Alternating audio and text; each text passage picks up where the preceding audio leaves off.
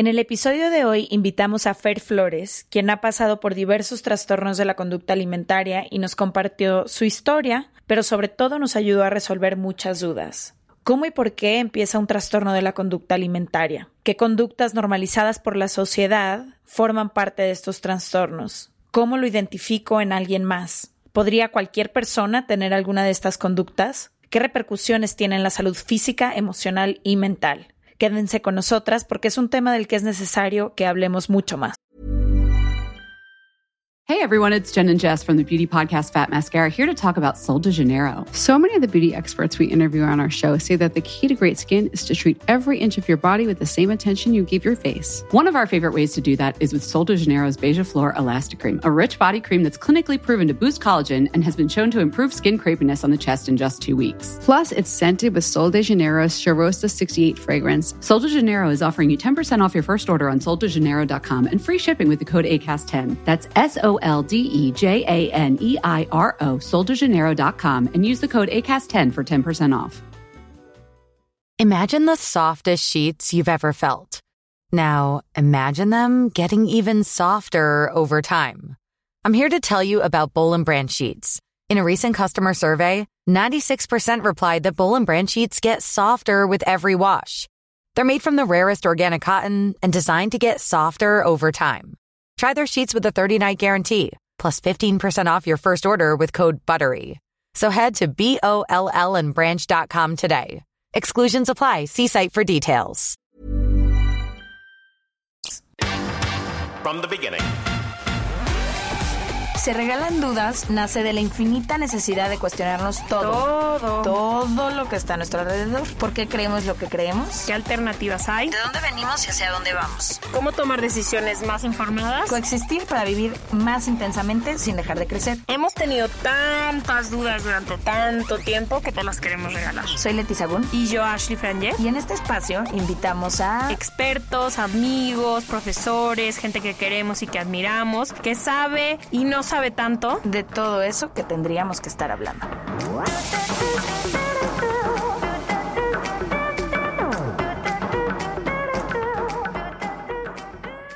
Bienvenidos a otro episodio de Se Regalan Dudas. Hoy estamos emocionadas de hablar de un tema que tuvimos en la primera temporada, pero que de alguna forma parece que tendríamos que estarlo hablando cada temporada porque, contrario a lo que pareciera, los números van a la alza.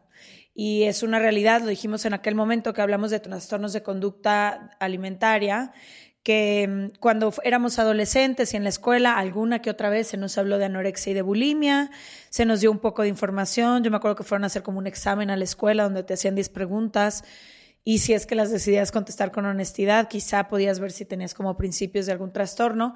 Y luego ya como que se dejó de hablar.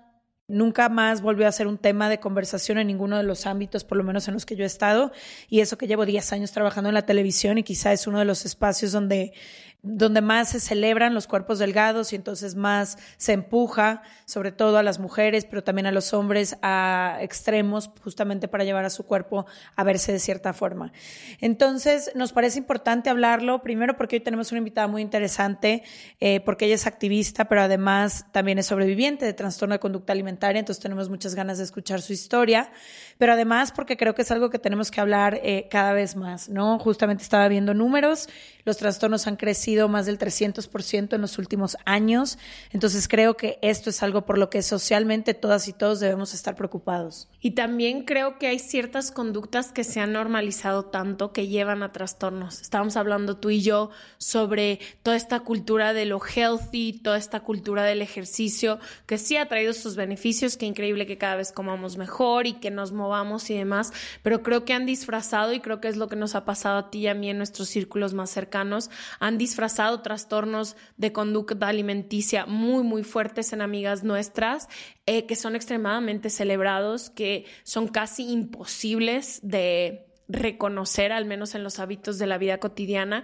Y creo que también hablaremos ya con Fer, nuestra invitada, sobre todo el rol que juegan las redes sociales y todas las cosas que ahora lo hacen un poco más, no sé, creo que ahora es más complicado tener un trastorno. Antes, si tú me hubieras dicho a los 17 años como tú, pues sí, había niñas en mi escuela que tenían bulimia y anorexia, pero se veían de una forma muy específica, ¿no?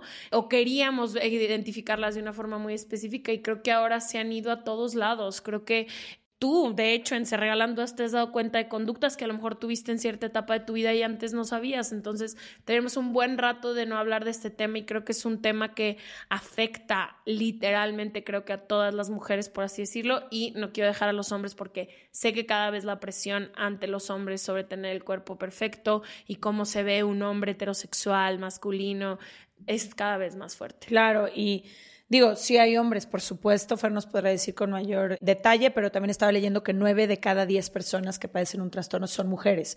Por eso generalmente nos referimos a las mujeres, quizá porque somos la mayoría desafortunadamente en esto, pero no por eso queremos decir que no hay hombres que, que lo vivan.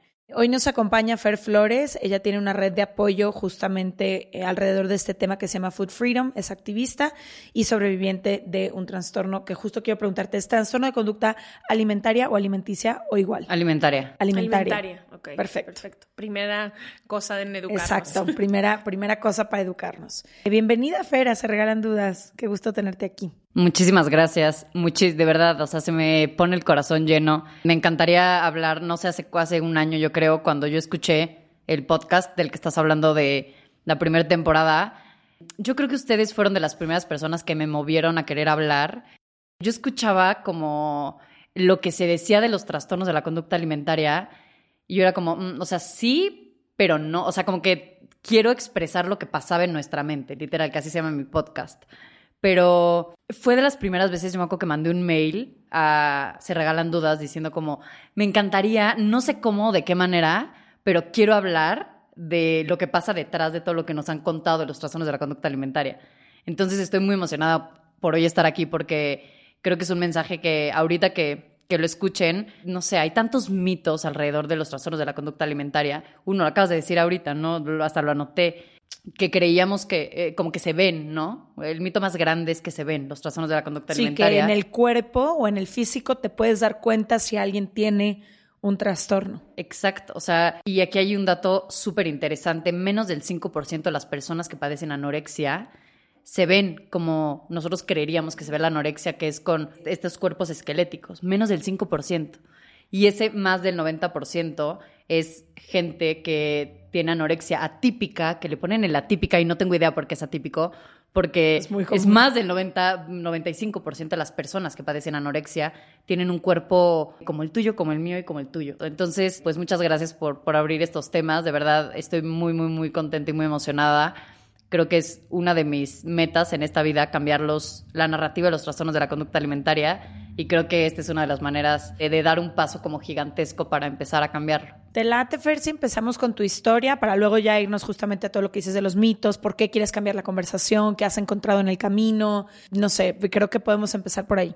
Claro, pues la voy a tratar de resumir un poco porque es, es una historia que prácticamente te tendría que contar toda mi historia. O sea, yo creí haber tenido un trastorno de la conducta, a empezar con un trastorno de la conducta alimentaria a los 14, 15 años más o menos pero ya escarbándole bien con mi nutrióloga, con mi psicólogo y todo, yo me he dado cuenta que yo a los 8 años, 9 años me inyectaban hormonas de crecimiento para crecer.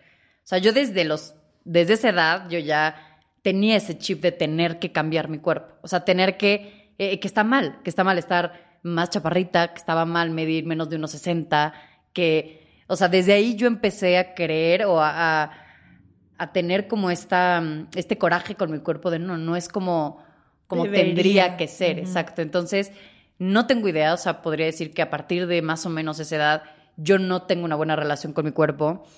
El primero, el detonante para mi trastorno de la conducta alimentaria, que al rato vamos a hablar esto de detonantes y causas, que es súper importante, es muy diferente el detonante principal a la raíz de un trastorno de la conducta alimentaria.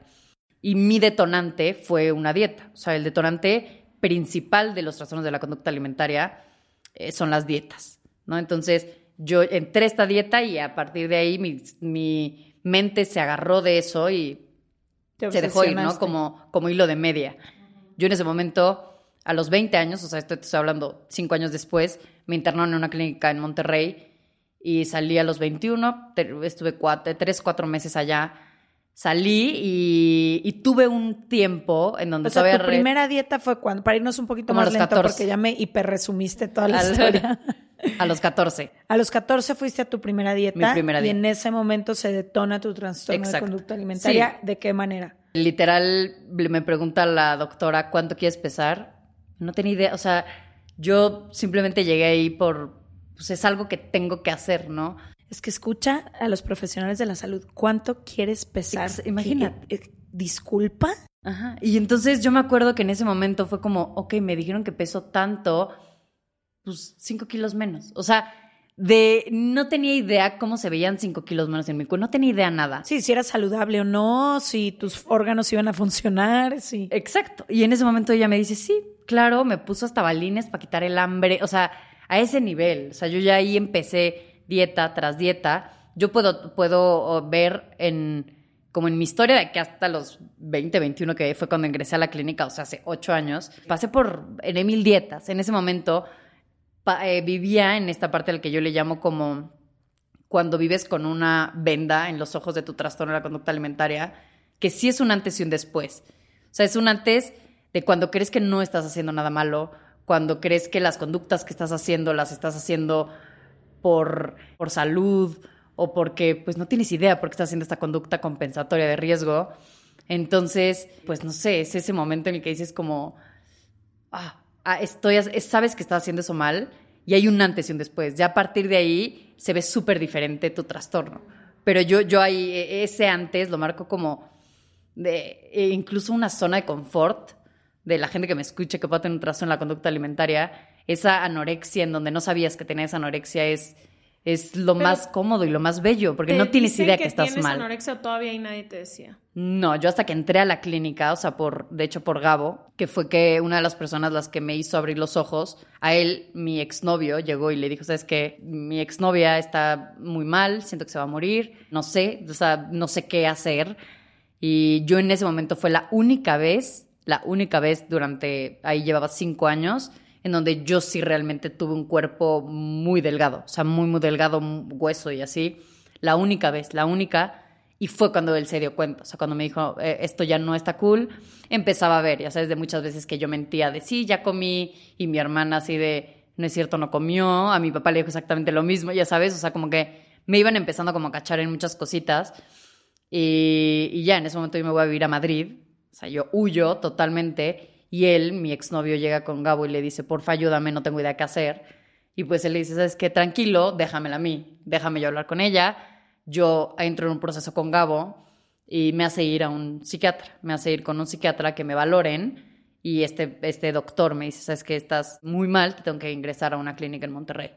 Y a partir de ahí me ingresan a la semana. O sea, fue un desmadre con Gabo de, de casi lo golpeo, le grité, o sea, muy mal porque para mí estaba, o sea, como que todavía hasta ese momento yo, uno, no tenía idea que lo que estaba pasando era como real, no, o sea, como que, como, ¿qué está pasando? ¿No? O sea, que puedo salir de ahí, claro que puedo salir de ahí.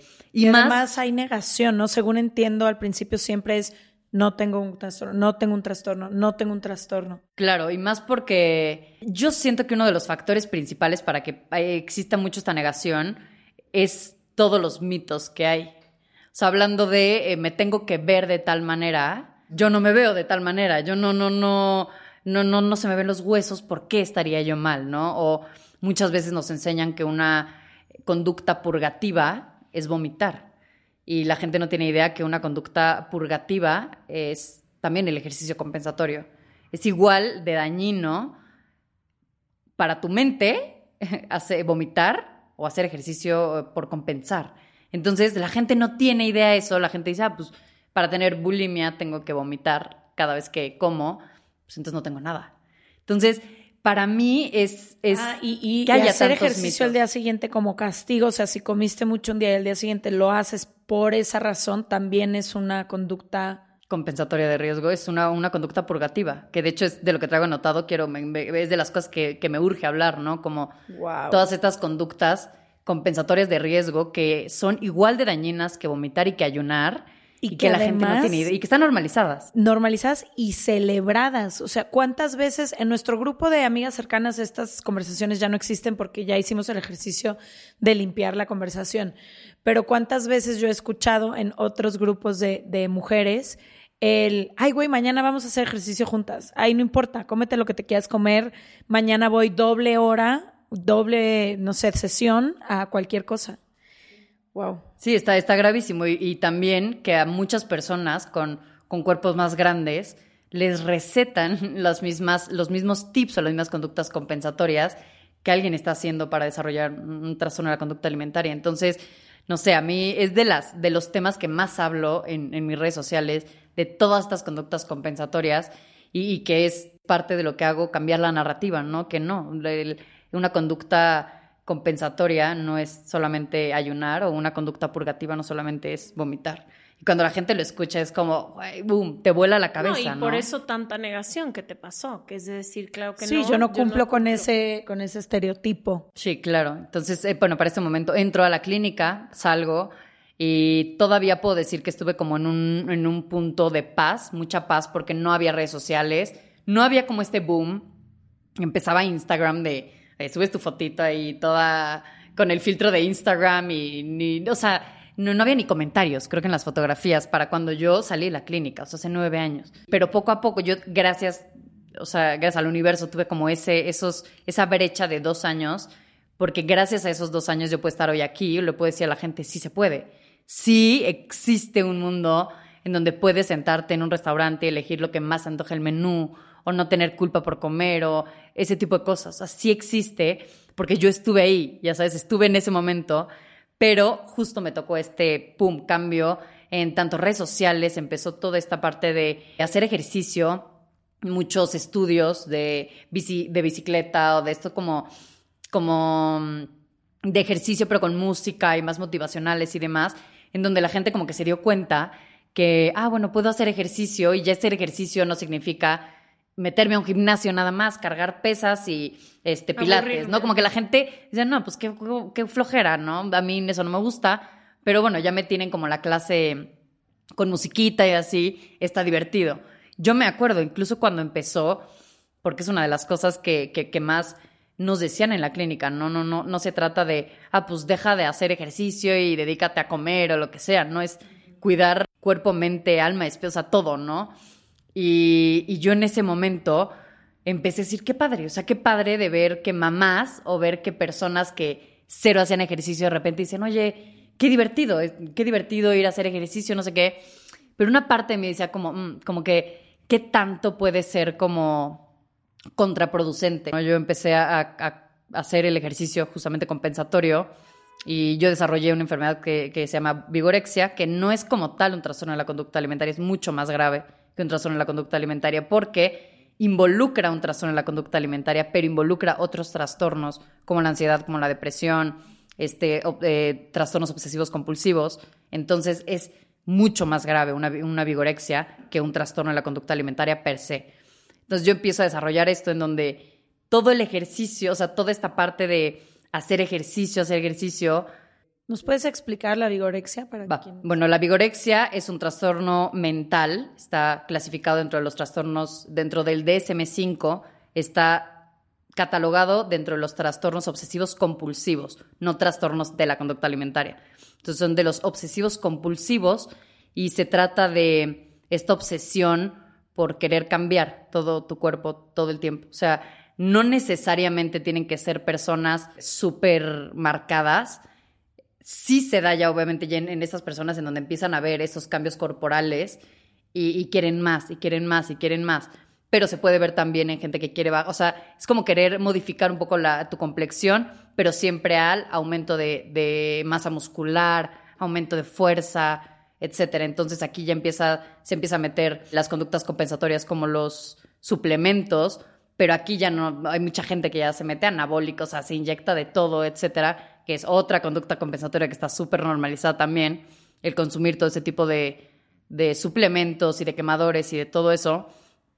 Y pues bueno, es, son, es una conducta obsesiva y que normalmente va acompañado de una ansiedad o una depresión o ambas. Entonces es ahí cuando, o sea, ya es, son conductas súper obsesivas, hay muchísima ansiedad en la persona. Estas personas que dicen, yo no puedo un día no hacer ejercicio porque real me pongo mal, me da ansiedad. Es súper grave que alguien normalice el tener ansiedad porque un día no pudiste hacer ejercicio. Porque este tipo de ansiedad, ese tipo de, de, conductas son lo que, lo que te puede dictar que ya estás pasándote un poquito de la rayita. Entonces, eso es la vigorexia y está, pues yo creo que ahorita es de los trastornos mentales más normalizados, ¿no? Porque aparte... la ortorexia, ¿no? Que es la que yo tuve. Exacto, ortorexia, que es este, lo de los alimentos eh, saludables todo el tiempo, etcétera. ¿Qué es que puedes explicar la ortorexia? La ortorexia es un trastorno de la conducta alimentaria que involucra el no querer comer nada, que no... O sea, clasificas los alimentos en buenos y malos, healthy o como lo quieras llamar, orgánico, no orgánico. pero no puedes salirte del orgánico, de lo ta, o sea, y te empiezas a obsesionar con, no, yo ya no me puedo tomar esta agua porque sé que no es orgánica, porque sé que no, o sea, ya llega un nivel de obsesión muy grande por todo lo natural, todo lo healthy, todo lo clean, sin grasa y sin nada de eso. Que como decíamos al principio, se empieza a tornar muy complicado porque en mi caso era muy celebrado por las nutriólogas o nutriólogos que me acompañaban en ese momento. Entonces era como, no, a ver, si quieres tu cuerpo, entonces solamente le vas a dar esto. Y ya para mí llegaba un momento en el que no había restaurante, ida al súper o al... Es más, prefería no comer si la única alternativa era algo que yo consideraba que no era saludable. Sí, o no ir a eventos, no ir, digo, dejar yo me acuerdo, eventos, dejé de tomar como cuatro años. Yo me acuerdo de dejar de ir a fiestas de mi hermano, de mi hermana, y ahorita con lo de la pandemia me pegó muchísimo, o sea, porque aparte pues yo estaba, o sea, los dejé de ver un año completo y, y éramos muy muéganos, entonces yo decir, güey, y por hacer ejercicio el día siguiente a las cinco de la mañana, ¿no?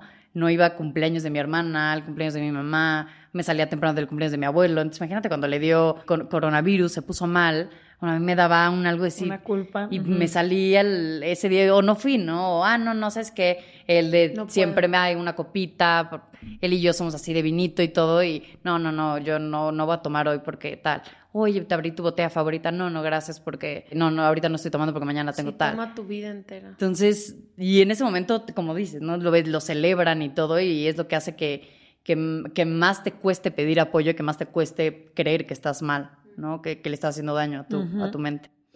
A ver, entonces ya regresándonos a tu historia, vas, te internan. Salgo y después empiezo otra vez. ¿Pero te internan cuánto tiempo? ¿Cómo es el proceso de estar ahí? Tres meses. Estuve tres meses en la clínica. Es totalmente todo el tiempo estás en la clínica y llevas un proceso de... todo el tiempo estás haciendo terapias, todo el tiempo estás haciendo terapias individuales, terapias grupales, tienes terapias tú con tu nutriólogo, con tu psicólogo, con tu psiquiatra, haces muchos retos los fines de semana, ya conforme vas el, te va avanzando tu procedimiento, van dejando ir a lo mejor a tu familia que te vaya a ver el fin de semana y entonces tienes una prueba, ¿no? Te vas a salir a comer con ellos y para ver cómo vas, etcétera, hasta que cumplas el, el tratamiento completo y que puedan ellas estar seguras que al sacarte la clínica vas a tener un como la mayor brecha de, de riesgo de que recaigas, porque siempre hacen como un estimado de que, bueno, a ver si sale ahorita, más o menos en cuánto tiempo podría recaer conforme tenemos todo, ¿no? Este historial, su historial clínico. Bueno, a ver, calculamos seis meses más o menos. Ah, bueno, entonces puede salir, se puede trabajar con eso desde afuera. A mí ya había momentos en donde no me dejaban salir ni siquiera a comer con mi familia porque me decían, no, es que tu diagnóstico es, sales y a los dos minutos te tomaste una pastilla, corriste, te fuiste, te intentaste hacer algo, o sea, entonces no me dejan salir de la clínica. Entonces como que... Evalúan. Evalúan, van, van evaluando y ya te van dando como ciertos permisos, ciertos, algunas libertades, libertades y ya que vas tomando como retos, etcétera. Entonces está, está bastante padre. Yo salí de ahí a los cuatro meses, tuve dos años en una, en todo este proceso de recuperación, que es prácticamente de lo que hablo también en mis redes sociales, mucho todo el proceso de recuperación. Y fue cuando me topé con esto del ejercicio, que les decía que yo al principio, y ahorita que lo digo me suena irreal, como podía en mi cabeza o cómo podía justificar o creer que estaba bien lo que estaba diciendo, pero yo le decía a Arturo, fíjate que a mí me encanta hacer ejercicio porque un día una amiga modelo, o sea, yo la amo, no sé qué, y ella me enseñó a hacer ejercicio y a no tenerle miedo a la comida. Me dijo, ¿cómo? Sí, pues fíjate que yo, o sea, ella me dijo, no, es que de real, o sea, si es ejercicio, si haces todo, nunca te tienes que preocupar por estar a dieta. O sea, cuenta que me habían dado el, como la, la el, no sé, como una llave de oro, ya sabes yo me iba todo el tiempo diciendo, no, es que esto es sano, porque entonces ya no tengo, ya no tengo culpa, según yo, porque la culpa no existía porque pues hacía ejercicio. Y hacía un chorro de ejercicio, empecé cada vez a aumentar más. Que ahí, digo, también influyó mucho que yo estuve muy grave a nivel de salud, tuve muchos problemas de salud. Que eso, si nos pudieras decir con la única finalidad que nos pasó en algún capítulo que grabamos, que también decíamos, a veces las personas no entienden que esto es cuestión de vida o muerte, no, no, no lo estamos hablando nomás para cuiden su salud mental, no, esto tiene consecuencias muy graves. Sí, sí, sí, los trastornos de la conducta alimentaria es el trastorno mental con mayor índice de mortalidad de todos. O sea, los trastornos de la conducta alimentaria son mortales.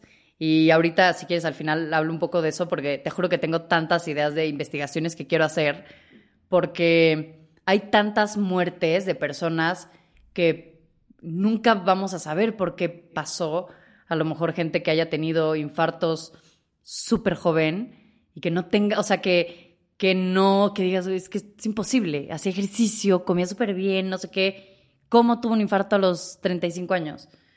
Y, y a mí me encantaría indagar mucho en ese tipo de personas que tienen estas muertes como raras en donde cuáles eran sus, sus este, hábitos, cómo vivían, porque hay mucha gente que no sabe esto, pero a mí odio cuando le dicen a la gente cuerpos grandes, como, no, es que cuida tu salud porque te puedes morir de un infarto y todo. Y digo, es que no tienes idea que los infartos también se dan por personas que todo el tiempo restrinjan, por personas que vivan con dietas restrictivas. Llega un punto en el que tu, tu cuerpo se empieza a comer tu músculo, tu músculo, tu músculo, porque pues ya no, no puede, o sea, llevar a ese, a ese nivel de ya tanta restricción, tanta restricción, en donde se empieza a comer tu músculo y en donde ya no distingue entre tu músculo de la pierna y el músculo de tu corazón. Y, el corazón se hace chiquito. ¿Qué fue lo que te pasó? ¿Qué fue lo que a mí me pasó? El corazón lo tenía chiquito y tenía arritmia. Entonces yo ya tenía riesgo de que pues hacía ejercicio de alta intensidad y me podía dar un infarto. Entonces ahí es donde yo voy, ¿no? ¿Cuántas personas de verdad no habrán muerto como por una, por algo así y que realmente eh, la muerte sea un trastorno en la conducta alimentaria? Que la muerte que ha llevado a que esa persona de 30 años tenga un infarto fulminante haciendo ejercicio sea todos los años que lleva restringiendo la comida, ¿no? Entonces, son muy graves, muy, muy graves. Yo puedo hablar de mí, mi salud se vio, tenía todo, ¿no? O sea, yo llegué a tener, se me reventaban úlceras de, del estómago y esto en recuperación.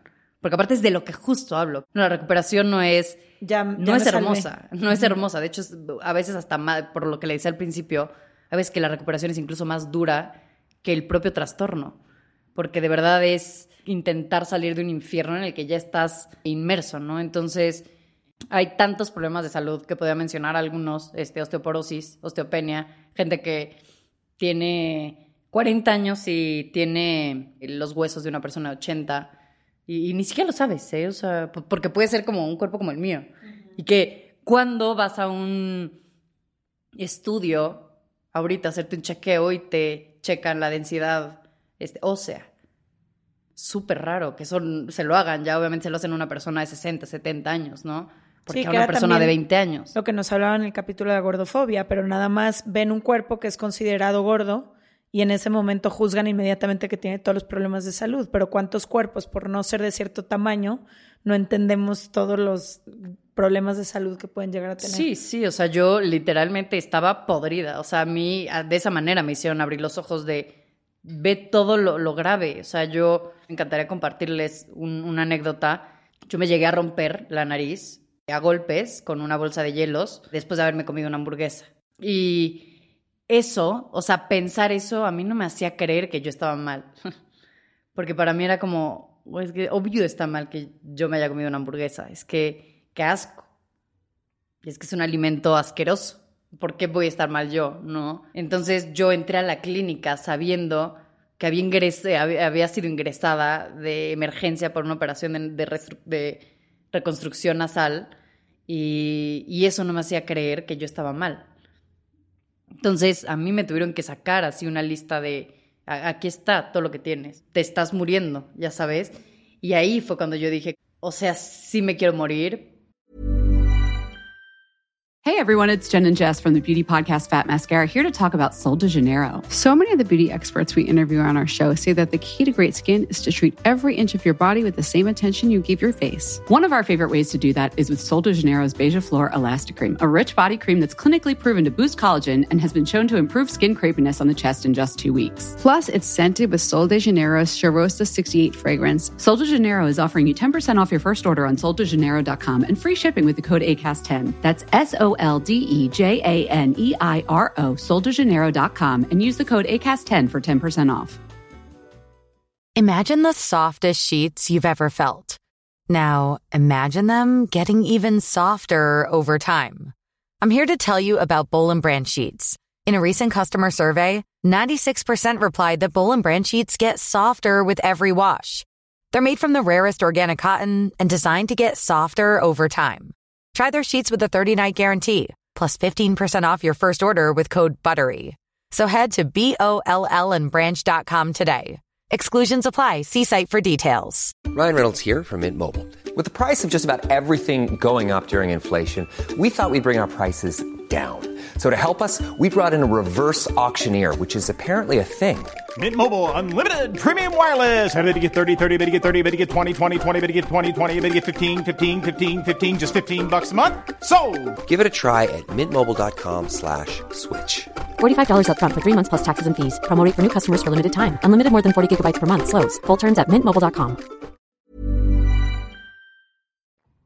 Pero ahorita que ya me estás diciendo que sí, ya me estoy muriendo, mm, ya no. O sea, ¿sabes qué? Híjole, ya me dio miedo, no es cierto. ¿Y cómo empieza ese proceso de que empiezas a darte cuenta que reemplazas el otro trastorno con la vigorexia o si los llevas a la par y que empiezas a recuperarte? Mira, yo terminé en, fui ciclista en la CONADE, en, la Comisión Nacional de, de México, bueno, del deporte. Fui ciclista de ruta Imagínate de verdad cómo era lavado el, mi ejercicio compensatorio o mi restricción. Tu hora extra. Mi, claro, claro. O sea, yo tenía este ego, porque eso sí es algo que quería agregar de la vigorexia. Se ve en estos egos de soy superior a ti porque yo me levanto a las 5, porque tú no, porque tú eres un huevón, porque tú eres un no sé qué, porque yo, porque el disciplina, porque ese ego lo tienen, o sea, es, es, es increíble, increíble y y gigantesco el ego de una persona con, con vigorexia y, cómo se siente superior, ¿no? Y yo en ese momento decía, pues que hago cinco horas, seis horas al día de ejercicio. O sea, como que soy invencible, ¿no? O sea, de que te emocionas por tu clase de ciclo, ¿no? Y yo era así, era eh, inmamable. O sea, era de, o sea, de, esas personas que sea, yo ahorita digo como, no, qué horror, qué horror haberme conocido en ese, en ese entonces, porque yo si no hacía seis horas, cinco horas de ejercicio era como de, ay, güey si haces ejercicio, ¿cómo puedes osarte llamar deportista si no haces este nivel de ejercicio? Y cuando empezó la cuarentena, mm, bueno, aquí quiero agregar antes, yo hice un video para Televisa que estoy buscando a la, a la que me entrevistó para que me lo pase para reírme de mí un poco, porque yo salí hablando de cómo yo iba a cambiar, yo quería cambiar esto que todo mundo sabe o que es un secreto a voces de que existe mucho trastorno en la conducta alimentaria en los, en los deportistas de alto rendimiento. Entonces yo llegaba a decir, yo, si, obvio, me puedo comer una pizza en un martes. O sea, obvio. Pero claro, porque pues había entrenado cinco horas, pero esa era lo que yo me decía en mi cabeza. Pero en mi cabeza realmente era, no, pues yo estoy bien. ¿Cómo voy a tener un trastorno en el que ya no me restringo, ya no nada? Y cuando entro a la cuarentena, tengo que soltar por completo mi, mi entrenamiento ya no tenía como, en esta carrera tengo que llegar con tal porcentaje de grasa y con tal peso y no sé qué. Y en ese momento fue cuando empecé yo a comer según normal y cuando me di cuenta que, que, no, que no estaba siendo normal la ansiedad que me causaba el no hacer esas cinco o seis horas de ejercicio y que si no lo hacía afectaba completamente mi estado de ánimo, en lo que comía, en lo que pensaba, en cómo me sentía mi cuerpo. Ahí fue muy duro al principio de la cuarentena empecé a querer escuchar, escuché un podcast de ustedes con Raquel Obatón y fue cuando dije, fuck, ¿en dónde estoy? ¿Qué estoy haciendo? Estoy más metida de lo que yo creí estaba. Y, y ya a partir de ahí otra vez retomé este proceso de, de terapia que estaba llevando con mi psiquiatra y con todos. Y ya fue cuando me dio este diagnóstico. Ya, pues bueno, ahora como que lo mutaste a esta vigorexia. Y pues ya, a partir de ahí fue cuando empecé este proceso de, de querer, eh, de mi recuperación, de quererle ahora sí como que, como que echar tanto todos los kilos como entender o empezar como a replantearme muchas cosas que yo creía que, que estaba haciendo bien en ese estaban momento. resueltas. Que esa es mi primera pregunta para ti. Abriste el episodio diciendo que querías contar qué hay detrás de un trastorno alimenticio, de conducta alimentaria.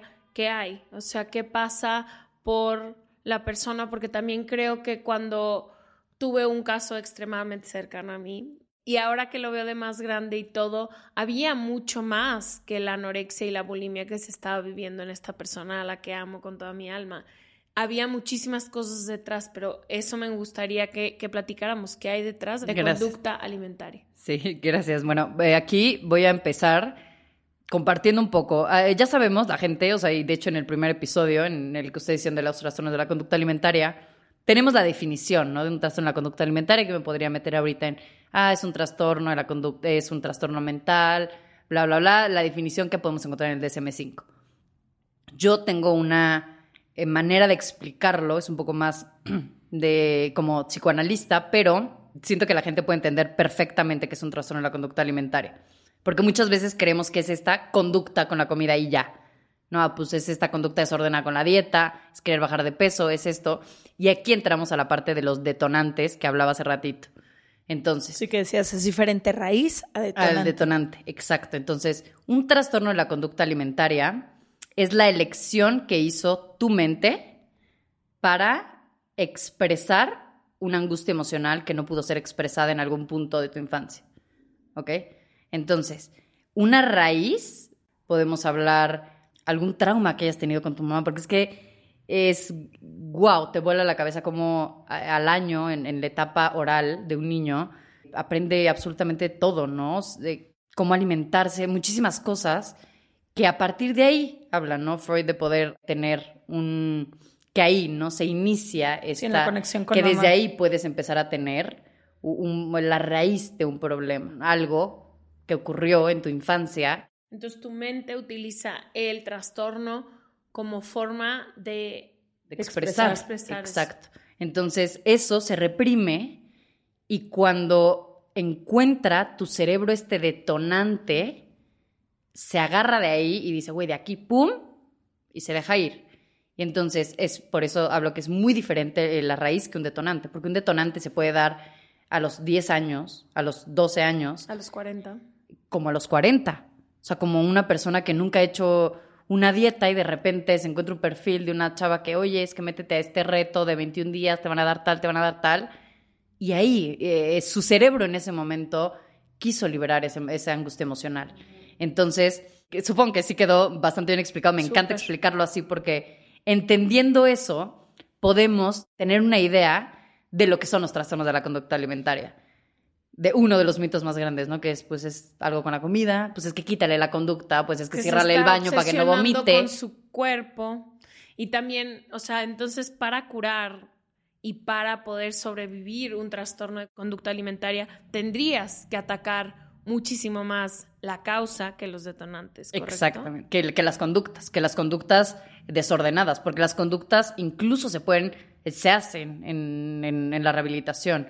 Hablando ya aquí de qué pasa detrás del, en la mente de una persona con un trastorno en la conducta alimentaria, es un infierno. Literalmente vives un infierno. Es lo más triste, lo más solo, es, no sé, es, no te puedo explicar como con palabras porque hasta lo he tenido que dibujar. ¿Cómo, cómo siento yo mi cabeza, no? En ese momento. Aquí me encantaría decirle a la gente que hay muchas veces dentro de estos trastornos de la conducta alimentaria, hay varios, ¿no? Que ya hemos nombrado algunos, la anorexia, la bulimia, la pica rumiación, trastorno por atracón, etcétera. Hay otro que se llama eh, los ¿La cual trastornos dijiste, perdón? La pica. pica y rumiación, que son unos que sean como más de en adolescentes, que es gente que come a lo mejor cosas que no son comida, gomas, etcétera. eh, pelo, mucha gente que hace ese tipo de conductas. Y por el hambre, justamente, eh, lápices, etc. Pero tenemos otro que se llama los trastornos de la conducta alimentaria no especificados.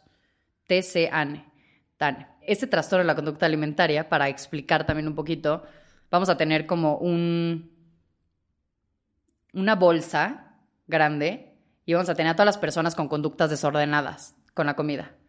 Y hay gente que estudia, que va agarrando personitas y va estudiando y va diciendo, bueno, a ver, aquí estas van teniendo estas mismas características, pum, y le ponemos anorexia. Oye, estos mismos van teniendo las estas y entonces van sacando de esa bolsita a las personas que cumplan con criterios diagnósticos similares, pero en esa bolsita sigue habiendo un sigue habiendo, de sigue habiendo más del 50% de las personas diagnosticadas con un trastorno alimentario. Imagínate eso. que no tiene una etiqueta, pero que tienen una forma desordenada de relacionarse con la comida. Exacto, pero que no cumple el criterio diagnóstico específico del DSM-5. ¿Y qué es Por entonces? ejemplo, Eh, por ejemplo, vamos a hablar de una anorexia, que a mí me encanta hablar de la anorexia porque incluso en el DSM-5 hay estigma de peso. Estamos hablando de la anorexia normal, la anorexia y la anorexia atípica. Una anorexia normal necesitas tener estos periodos de restricción durante más de tres meses. Entonces, y también en ese tienes que tener un índice bajo de peso del normal.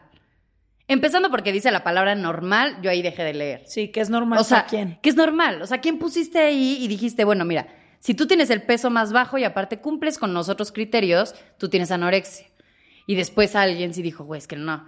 O sea, sí, pero también hay mucha gente que sigue cumpliendo esos criterios diagnósticos y que no tiene ese cuerpo. Sí, gente Ah, que bueno, se restringe, pero que no ha el- bajado 15 Exacto. kilos. Bueno, pues ponlo en, entonces en lo atípico. Y entonces van haciendo como esta división. Y a mí me encanta, me encanta decir que no importa el criterio diagnóstico. Es más, no importa si te diagnosticaron o no un trastorno de la conducta alimentaria.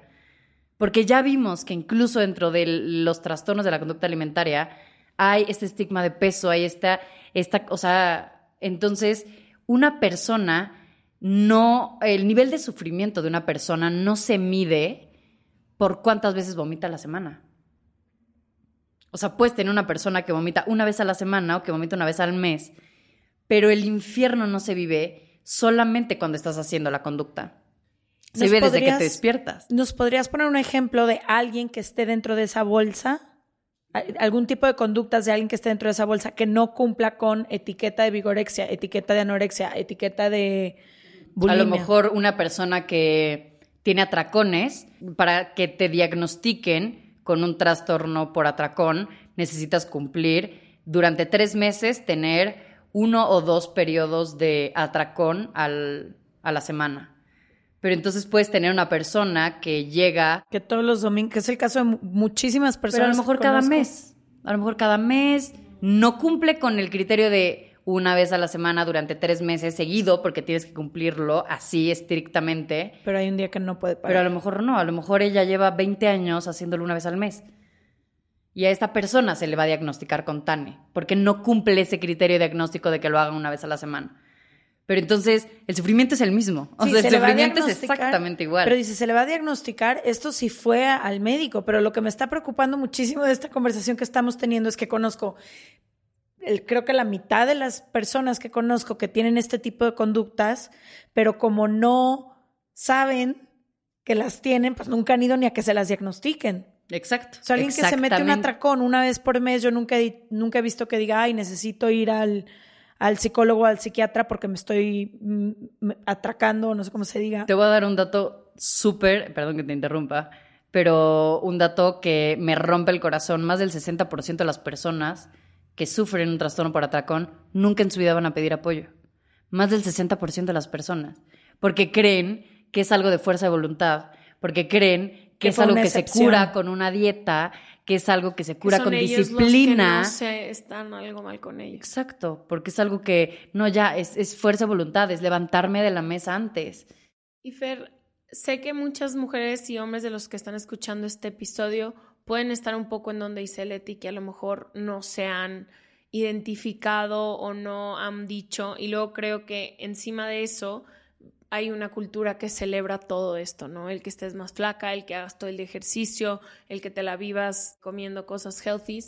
O hasta los atracones. Ahorita que estoy pensando en los atracones, ¿cuántas veces no lo hacemos como grupal? Así que hay que juntarnos y pedir, comida hasta que no podamos respirar. Y lo que quiero es, hablas de este infierno y creo que quienes hemos tenido un cuerpo más grande en una sociedad donde literalmente no quiere que lo tengas, es un infierno también caminar ese cuerpo. Me gustaría que me explicaras cómo es ese infierno porque sé que muchísimas gentes creen que es normal. Muchísima gente cree que el restringirte todo tipo de comida, el obsesionarte, el tener estas conductas donde como, pero luego mañana hago ejercicio, en donde estoy la más chida, en donde como, como no hago ejercicio, en donde estoy de viaje, me desvelé, pero me voy a levantar a hacer ejercicio. O sea, ¿cómo es este infierno que se ha normalizado tanto de todas estas personas que tienen estos trastornos? Mira, hay veces que te podría decir, desde que te despiertas hasta que te vas a dormir, pero hay veces que sueñas, incluso con comida, del hambre con la que te estás durmiendo. Entonces, es despertar, o sea, yo le podría hablar como despiertas y es verte al espejo y lo primero decir es como casco, casco, otra vez no desperté en ese cuerpo que quiero, ver si bajaste, si no bajaste, hacer este body checking, que mucha gente lo puede hacer muy diferente, mucha gente que se toca, mucha gente que se mide, mucha gente que se pone pantalones, que se mide ropa para saber en qué punto ya subió, qué punto, ah, no, ahora sí estoy en tal peso, porque estos jeans, cuando me quedan, es tal. Entonces es hacer este body checking, es un infierno mental bañarte, tocarte. Eh, hay veces que no toleras este contacto físico, no toleras sentir que se mueva tu piel. Es un infierno desde que eliges la ropa, porque es elegir qué ropa o va a ocultar esto, esta delgadez que mucha gente sí lo ocupa. O sea, mucha gente que tiene anorexia, una anorexia con, con bajo peso, con infrapeso, se ven esqueléticos y, usan estos suéteres grandotes para que no se vea, pero también, ¿no? El ocupar, eh, pensar, ¿no? Ahora el negro para que no se me vea y ahora el no sé qué, para es eso, es eh, pensar de qué manera, depende de qué conducta hagas, pero de qué manera vas a engañar a la gente, de qué manera a, quién le vas a tener que mentir, qué pretexto vas a poner. ¿Cómo esconder? ¿Cómo esconder? ¿Qué tengo que hacer para...? O sea, vives ese infierno de no, te sientas a la mesa, te sientas a la mesa y es estar como, como caballito, ya sabes, no, no, no, no tienes idea qué pasa alrededor tuyo, solo piensas en tu plato, en las calorías, en contar, es esto que dices, no irte de viaje y solamente pensar si se me va a ver bien lo que traigo para el rato, si pensar qué vas a elegir de comer que no te inflame, tomarte las fotos antes de que desayunes y se te inflame el estómago. Es ese tipo de infierno, es, no, no puedes dejar de pensar. Es meterte en redes sociales y sigues estas cuentas de si algún día va a tener ese abdomen, si algún día estas piernas, si algún día, si algún día, si algún día. Y es solo lo único que haces, que piensas, que hablas, hablas de cuerpos, hablas de dietas, lo único que consumes si no alguien no está de acuerdo contigo, si alguien no hace lo mismo que tú, tiendes a alejarte porque eh, no, es, exacto, a juzgar, ¿no? Yo había veces que ya no me podía sentar a comer con la gente. Que comía lo que quisiera. Porque a mí me daba asco, me paraba a vomitar, o sea, de, ah, porque me dio asco que él está comiendo con la mano y yo ya no podía tocar la comida. Ya sabes, es pensar de qué manera castigarte, porque creo que Aquí entra un poco de estas conductas compensatorias de riesgo, que hablamos de, eh, de no solo vomitar, esta culpa que sientes, o sea, comes y es sentir culpa. Entonces vives con esta culpa todo el tiempo, es querer. Es justificarte muchísimo, ¿no? y buscar de qué manera liberar esa culpa. Sí, o sea, yo que te digo que he vivido situaciones muy cercanas de gente muy cercana a mí todo el tiempo están justificando y yo de que, güey, no me tienes que justificar porque te comiste eso, no me importa, o sea, tranquila, pero es como, ay, y, me, y estoy haciendo esto por esto, y hice esto por esto, y es como, güey, tú eres libre, o sea, no me tienes que contar a mí lo que estás haciendo. Ahorita que dices todo esto, en algún momento leí en algún lugar que nunca te curas de un trastorno, ¿correcto? Que aprendes a vivir ya desde, desde otro lugar. Sí, sí me gustaría entenderlo porque pues yo viví un trastorno. En estos últimos años de mi vida que me he sentido feliz y muy liberada en ese aspecto, sí noto que tuve que reprimir muchas cosas. Y como que a veces me da miedo regresar a ese lugar. Me explico, no sé si ya estoy del otro lado o si en cualquier momento hace poquito me pasó que algunas cositas me empezaron otra vez como a, a detonar y entonces me empecé a asustar y dije, hay un riesgo de que otra vez termine ahí y entonces más reprimo. O sea, yo, por ejemplo, no sé, tengo cuatro años sin pesarme, o sea, hago cosas que siento que me protegen, pero no sé qué tan protegida estoy. O sea, no sé si es algo que tengo que seguir tratando, si ya me puedo considerar que estoy del otro lado, como que a veces eso me asusta mucho. Mira, es uno de los mitos más grandes y me encantaría explicar por qué. Uno de los mitos más grandes es que no se curan, se controlan. Bajo el enfoque eh, de salud en todas las tallas, sí existe una, una recuperación completa de un trastorno de la conducta alimentaria. Bajo este enfoque de cultura de dieta, bajo este enfoque que existe, eh, hay mucha gente que cura bajo tienes que mantenerte en este peso. Yo cuando salí de la clínica a mí me dijeron, tú no, no te preocupes, te aseguro que si tú dejas, me confías tu alimentación, yo jamás voy a dejar que tú tengas un cuerpo gordo. ¿Cómo pretendes curar a una persona un trastorno de la conducta alimentaria diciéndole eso? O sea, entonces te controlan porque tienen que controlar tu peso, porque si subes de peso vas a descontrolarte y porque todo. Bajo un enfoque de salud en todas las tallas, claro que existe una recuperación total, claro que existe porque llega un punto, este set point del cuerpo, que no te lo permite esta cultura de dieta y que te va a mantener ahí y que entonces no puedes subir y que entonces tienes que estar en revisión y que entonces tienes que estar en todo. Entonces todo el tiempo estás pensando, no, ya no puedo subir, ya no puedo bajar, ya no puedo no sé qué. Pero bajo este enfoque de salud en todas las tallas, claro, claro que existe la recuperación. Porque claro que existe esta libertad, claro que existe este punto en el que o sea, la cuerpo... recuperación física, pero también existe la recuperación mental, o sea, liberar el espacio completo. Porque yo, por ejemplo, hasta mi la última relación que tuve con mi exnovio es la primera vez en mi vida, primera vez en mi vida completa. Bueno, no, mi papá también, ahorita que lo pienso.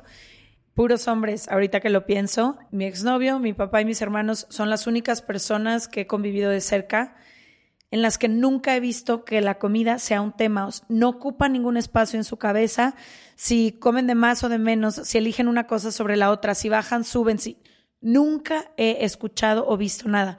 Y sobre todo con mi exnovio, que los dos éramos muy foodies y como que un poco nuestra relación giraba en torno a que vamos a desayunar, comer, cenar y dónde vamos. Y él era muy puestero y me llevaba como a probar nuevas cosas.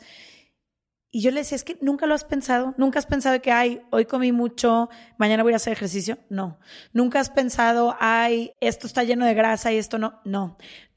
Y como que fue la primera vez que dije, wow, hay personas que nunca han ocupado un minuto de su vida en pensar en su cuerpo o en pensar en lo que están comiendo. No sé si alguna vez yo puedo ser esa persona. Te digo, ahorita ya siento que estoy del otro lado, pero así de que nunca jamás lo he vuelto a pensar, pues no. Sí, no, eso que dices tú, se trabaja, o sea, hay muchas cosas que conforme tú vas aprendiendo este mismo, o sea, te vas conociendo, vas aprendiendo cuáles son esos foquitos rojos o ese tipo de cosas de que, a ver, esto me puede detonar, pero sí llega un punto en el que pasa de largo, o sea, llega, eres consciente, ah, esto me detona, pero tú ya logras separar. no separarlo, pero logras integrarlo más que cualquier Tanto integrarlo y como liberar ese, esa emoción con otra cosa que no sea esa conducta. Entonces sí, sí se puede, pero es un trabajo súper, súper profundo y súper pesado y es es, muy, muy duro y súper interno, porque pues, sí es llegar a estas partes de... Sí, porque nadie sabe la conversación que tienes aquí adentro. Al mundo puedes fingirle lo que sea, pero solamente tú sabes si estás pensando o no pensando en lo que sea. Fer, quiero preguntarte también, me ha tocado, como te he dicho, acompañar a varias personas muy cercanas a mí en trastornos de conducta alimentaria,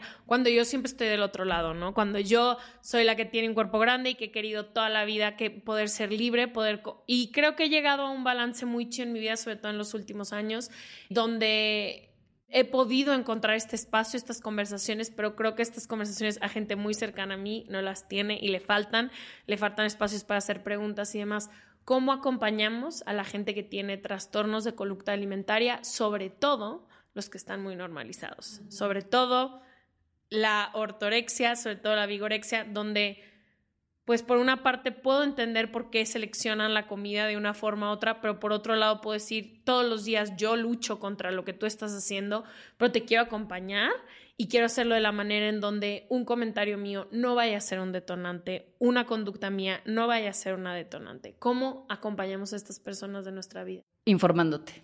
La clave de lo mejor que puedes hacer por un ser querido es informarte, es seguir estas cuentas que te hablamos de lo que realmente es un trastorno de la conducta alimentaria, en donde te hablamos de cuáles son estas conductas compensatorias. Yo ya, por ejemplo, mi esposo ya ubica perfecto así, porque me ubica y es de que estás haciendo conducta y yo de que y, lo saben, pero es, pero te, te, confronta porque por ejemplo, si una una amiga muy cercana está teniendo, no sé, algo de atrancón o algo que o ejercicio compensatorio es un poco nuestro deber de, o sea, yo voltear y decirle, güey, te estás castigando con el ejercicio, van dos semanas que no te dejas respirar o es guardar silencio? O sea, creo que esas son las cosas que no hemos sabido hacer. Mira, si detectan, o sea, si hay una persona que aquí diga, ¿sabes qué? He detectado que esta persona hace este tipo de conductas, lo mejor que puedes hacer por esa persona, aparte de informarte, es hablar con la persona que tenga un poco, que tenga más influencia o poder, que odio decir la palabra poder, pero de cierta manera que tenga como cierto lazo muy, muy, muy con esa persona, porque nunca, o sea, no es llegar con el, ah, es que, ve, ya no estás comiendo, no, muchas veces o la mayoría tienes que llegar del lado de, del tocar con esa persona las pérdidas. El decir, mira lo que ya no hemos hecho, mira, antes hacíamos esto, antes te veía así, antes, eh, ¿qué pasó con tu humor? ¿Qué tal? ¿De qué te puedo ayudar? ¿Cómo te puedo ayudar?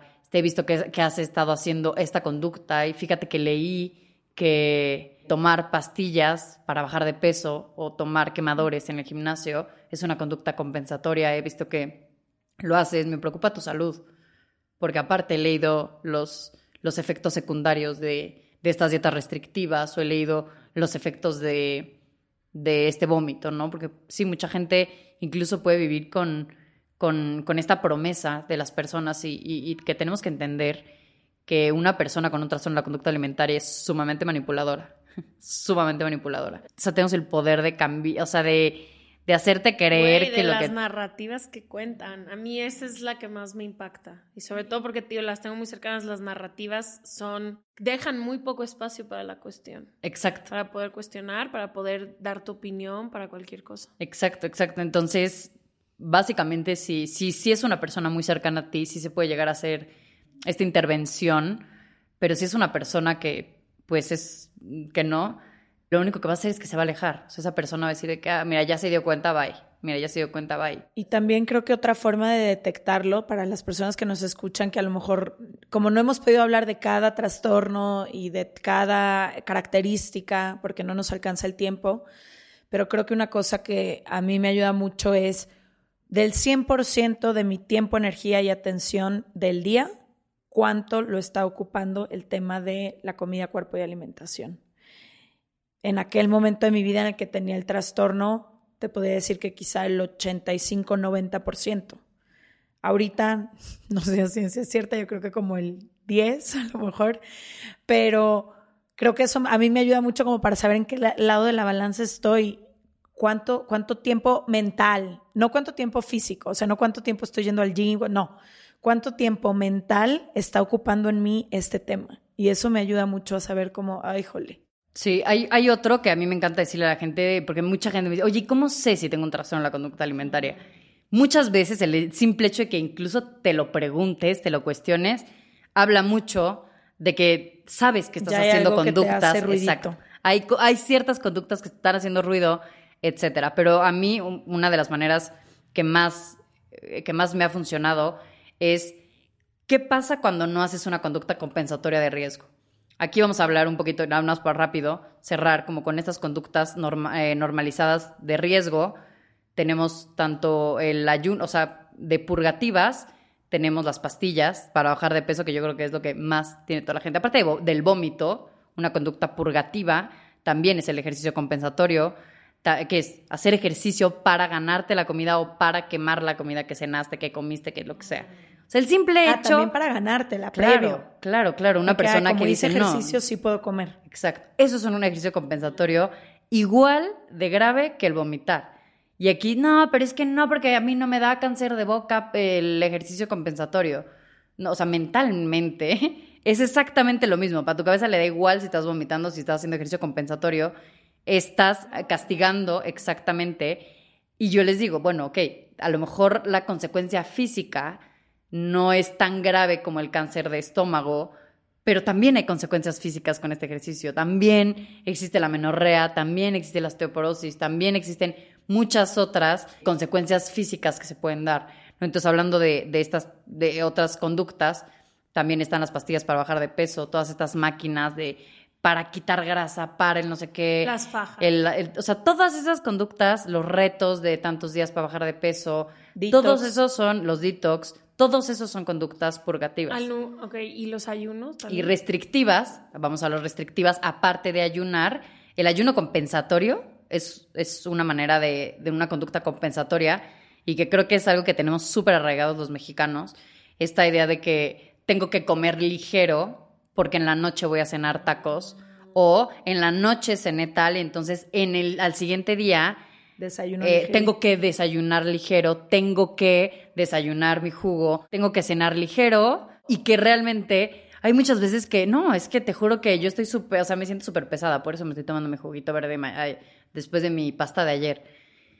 Realmente, o sea, realmente es eso, realmente es esa culpa que te dio el haberte cenado una pasta ayer y que el día siguiente lo tienes que compensar. Entonces el ayuno compensatorio está tan normalizado que ya sabes, en mi familia lo hacen todo el tiempo, ¿no? En mi familia es, no, sí, hay que solamente comer este tal porque en la noche va a haber cena o porque es Navidad, entonces hoy desayunamos o comemos a la una en la tarde y de la, desde la una en la tarde tienes prohibido comer hasta la cena porque que llegues con hambre. Cuando es una de las conductas que por una persona con, un, trastorno por atracón, es una de las conductas que más detona en esa persona estos ayunos prolongados, estos tiempos. Sí, esto de vamos a comer dos veces al día, pero. porque, ajá, pero, pero, pero pesado. Y, y, es con esa intención, con esa intención. Y cuando no se hace esta conducta compensatoria, bueno, el ayuno intermitente entra dentro de los, de los, de las restrictivos, pero, y bueno, de restrictivos, ahí tenemos todos los tips para quitar el hambre todos los tips para quitar el hambre. Todos, y eso ahí es eh, cuántas nutriólogas no te dan esos mismos tips. No te dicen, mastica no sé qué, no que dice, toma agua.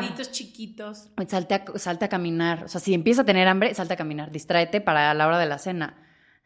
Eso, es, ese tip es igual, igual de dañino que no comer todo el día que una persona que tiene esta anorexia crónica de que no come nunca. Entonces, cuando tú tienes una conducta compensatoria que ya haces regularmente, vamos a hablar de este ejercicio compensatorio, y un día no lo haces, ¿qué pasa? ¿Qué pasa cuando no haces esa conducta compensatoria de riesgo? Uno, si tienes que recurrir a otra para no cambiar todo tu día, o para que todo tu día no se te vuele, o sea, que no te arruine el día no haber hecho ejercicio. Y, mucha gente dice, bueno, es que no hice ejercicio, pero entonces como menos.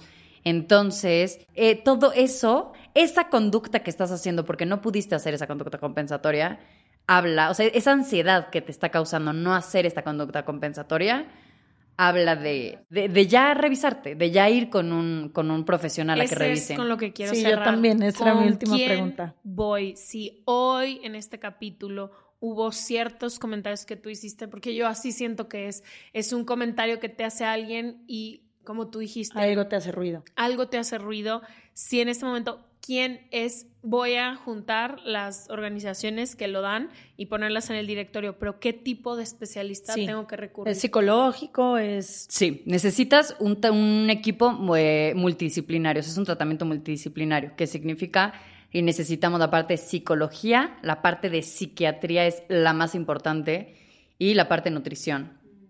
Tratar que la parte de nutrición y de psicología sean especialistas. Sí, no vayas a ir con el mismo médico, la misma doctora que, justo promueve. exacto, o que hay mucha gente que llega con estos trastornos por atracón, que llegan sin tener idea que es un trastorno por atracón y que simplemente llegan y es que soy adicta a la comida, es que no puedo parar, es que todo. Y entonces la persona, en lugar de decirle, oye, ¿sabes qué? Hay que checarte, hay que mandarte con un psiquiatra porque esto puede ya requerir un trastorno por atracón. Normalmente requiere de este apoyo de un, de un medicamento para quitar esta, un poco este, esta conducta obsesiva o estos pensamientos obsesivos. Entonces, imagínate que esa persona llega con una nutrióloga que no tiene idea de trastornos de la conducta alimentaria te voy a decir, no te preocupes, hazte la dieta, hazte no sé qué, mira, te va a pasar el tip, mira, cierra la despensa, mira, ponte en el refrigerador la imagen de la persona que quieres, de tener el cuerpo y ponte un letrero que diga tal, o ponte letreros que diga, para, eres una, no sé qué, o sea, por eso tienes que ir con una persona que sepa. Y mm, pues hay muchos especialistas, que es quien les voy pasando todos los especialistas que hay. Hay varios que creo que ya ustedes han invitado, Ilana Boroboy, Gina Salame, eh, Karen Canán, Lorena Aranda, Raquel Misraji, son de las personas que más, o sea, más confío. Y justo con Lorena y con Karen, para todas las personas que estén escuchando y que también sean nutriólogos o psicólogos y que quieran empezar como a indagar y todo eso, Lore y Karen están haciendo un, un diplomado con especialidad en trastornos de la conducta alimentaria, pero abordando todos estos estigmas, todos estos mitos, todo, está muy cañón. Es de duración de un, un año, les mando toda la información, pero porque es necesario, es necesario y entre más la gente habla de esto, me encanta que más nutriólogos se interesen por aprender, porque ya saben o se dan cuenta de cuántas personas pudieron llegar conmigo con y, que y que y que me dijeron conductas y que yo por no tener idea que esta conducta compensatoria era una conducta que esta conducta más bien era una conducta compensatoria de riesgo, yo le di otra o yo se la reforcé o yo le di herramientas para que entonces no sé, yo de verdad estoy muy muy muy contenta hay muchas personas que pueden ayudar que de verdad intenten que sean especialistas también para muchas personas que estoy segura que van a decir, es que hay, es muy caro, etcétera. El Colegio Psicoanalítico de México tiene esta escuela en donde todas las personas que están estudiando su doctorado en, eh, exacto, hacen prácticas con personas que a lo mejor pagan 15, 20 pesos, 30 pesos.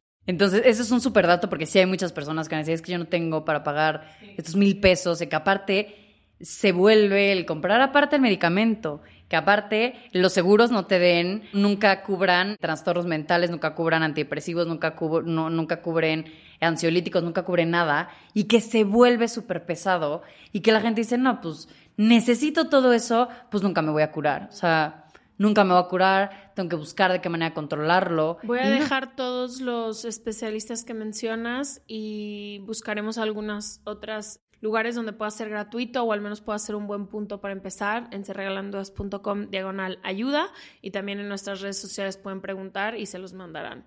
Fer, te agradezco tanto que hayas venido de un tema que ha afectado tanto a gente que quiero tanto. Sí, y creo que es importante pues que sepan que hay luz al final del, del túnel. Creo que también para eso está aquí Fer, para hablar desde la experiencia y desde cómo sí se puede. Y también si algo escucharon que les hizo ruido, a pedir ayuda.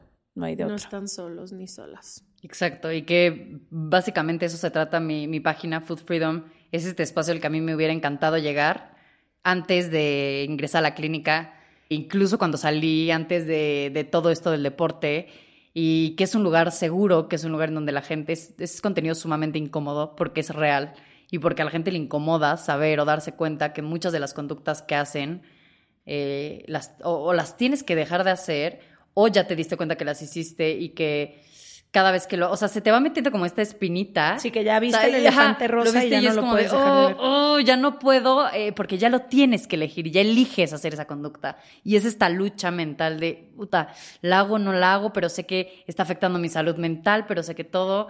Entonces, que, que visiten estos lugares. Muchas gracias de verdad por darme este espacio, porque, pues sí, es necesario que la gente llegue a estos lugares, que sepa que, la realidad de lo que pasa en un trastorno de la conducta alimentaria, que es, es normal estos pensamientos que tengan de quererse cortar, quererse eh, golpear, meterse a la regadera y pellizcarse y, y que eso no es normal, que eso, esa culpa que se siente tener un cuerpo que no, que no te gusta, que eh, que, no, no, no es normal pellizcarte, no es normal pegarte, no es normal esos pensamientos de quererte cortar con cuchillos las partes que no te gustan y que mucha gente cuando lo escucha dice, güey, yo, yo lo he pensado y que es de, güey, yo lo he pensado y pensé que era una loca, ¿no? Que veía eso y dice, ay, ojalá me pudiera cortar con este tantito aquí mis piernas o y que sepan que son conductas, que son pensamientos que, que están afectando tu salud mental y que, y que pueden ser mortales, que pueden ser mortales y, y que no están solos, que pueden salir y que, no sé, sí, como dices tú, hay luz al final del túnel. Ay, gracias, Fer, te lo agradezco mucho. Los vemos el próximo martes. Toda la información de Fer va a estar en serregalandudas.com diagonal suscríbete y en nuestras redes sociales arroba serregalandudas. Gracias. Gracias.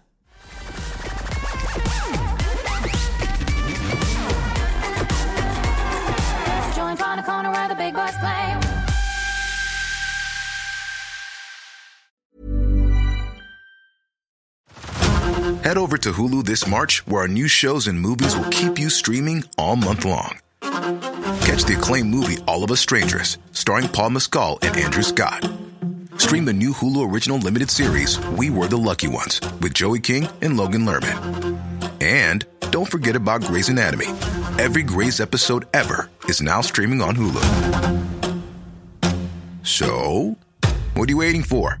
Go stream something new on Hulu. Hey everyone, it's Jen and Jess from the beauty podcast Fat Mascara here to talk about Sol de Janeiro. So many of the beauty experts we interview on our show say that the key to great skin is to treat every inch of your body with the same attention you give your face. One of our favorite ways to do that is with Sol de Janeiro's Beija Flor Elastic Cream, a rich body cream that's clinically proven to boost collagen and has been shown to improve skin crepiness on the chest in just two weeks. Plus, it's scented with Sol de Janeiro's Charosta 68 fragrance. Sol de Janeiro is offering you 10% off your first order on soldejaneiro.com and free shipping with the code ACAST10. That's S O L D E J A N E I R O, soldejaneiro.com, and use the code ACAST10 for 10% off.